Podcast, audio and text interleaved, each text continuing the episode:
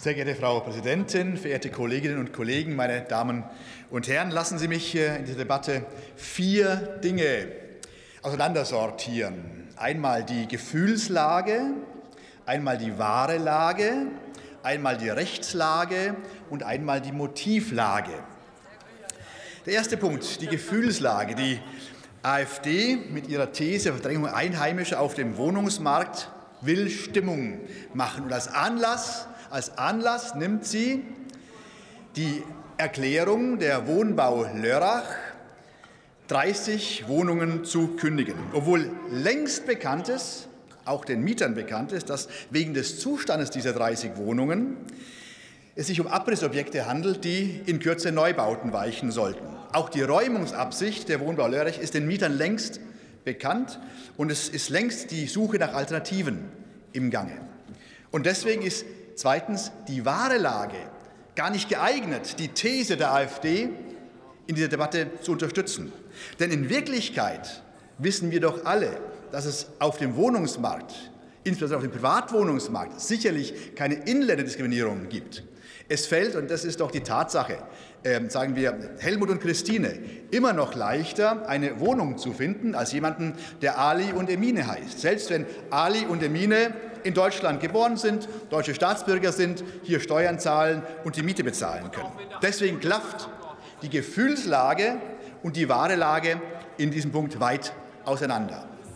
Und deswegen lohnt sich drittens ein Blick auf die Rechtslage. Ich habe mich gefragt, als ich die Zeitungsmeldung gelesen habe, die ich auch, naja, vergleichsweise schräg fand, ist denn Flüchtlingsunterbringung ein Kündigungsgrund nach 573 BGB?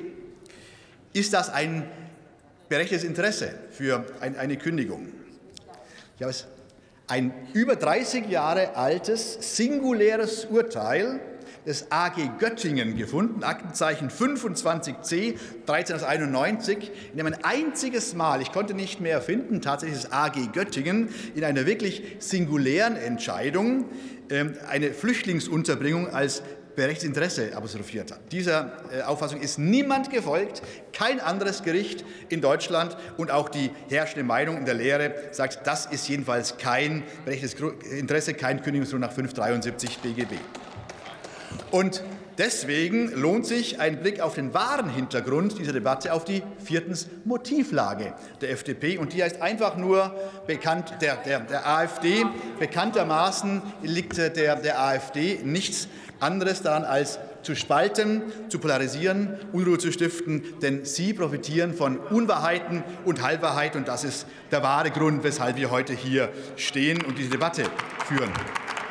Was was wir suchen, sind sachliche Lösungen und die wurden auch schon angedeutet in dem Flüchtlingsgipfel am 16. Februar von Bund, Ländern und Gemeinden, in denen vieles enthalten ist, unter anderem eine Übersichtstafel, das ist das deutsche Wort für Dashboard, äh, in der Unterkünfte bundesweit einmal strukturell gesammelt werden sollen, um zu sehen, wo sind denn noch Unterkünfte in den Gemeinden vorhanden. Das ist so ein, ein Versuch einer sachlichen Lösung des Problems und was wir auch mal diskutieren könnten, was ab und zu auch diskutiert wird, ist die Frage, ob wir in einer angespannten Lage wie der jetzigen nicht als Normalfall, aber in einer Krisensituation wie der jetzigen ähm, überlegen sollten, ob die Pflicht der Flüchtlinge in staatlichen Aufnahmeeinrichtungen zu wohnen, 47 Asylgesetz, gelockert werden kann und in bestimmten Sachlagen die Erlaubnis erteilt werden kann, bei Freunden und Bekannten unterzukommen, wie es auch Ukrainer bei uns ja vielfach tun.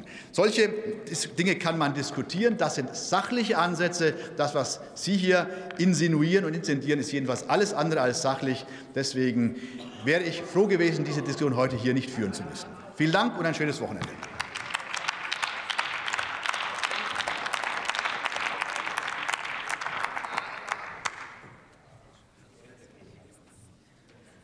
Das Wort hat der Abgeordnete Marc Bernhard für die AfD-Fraktion.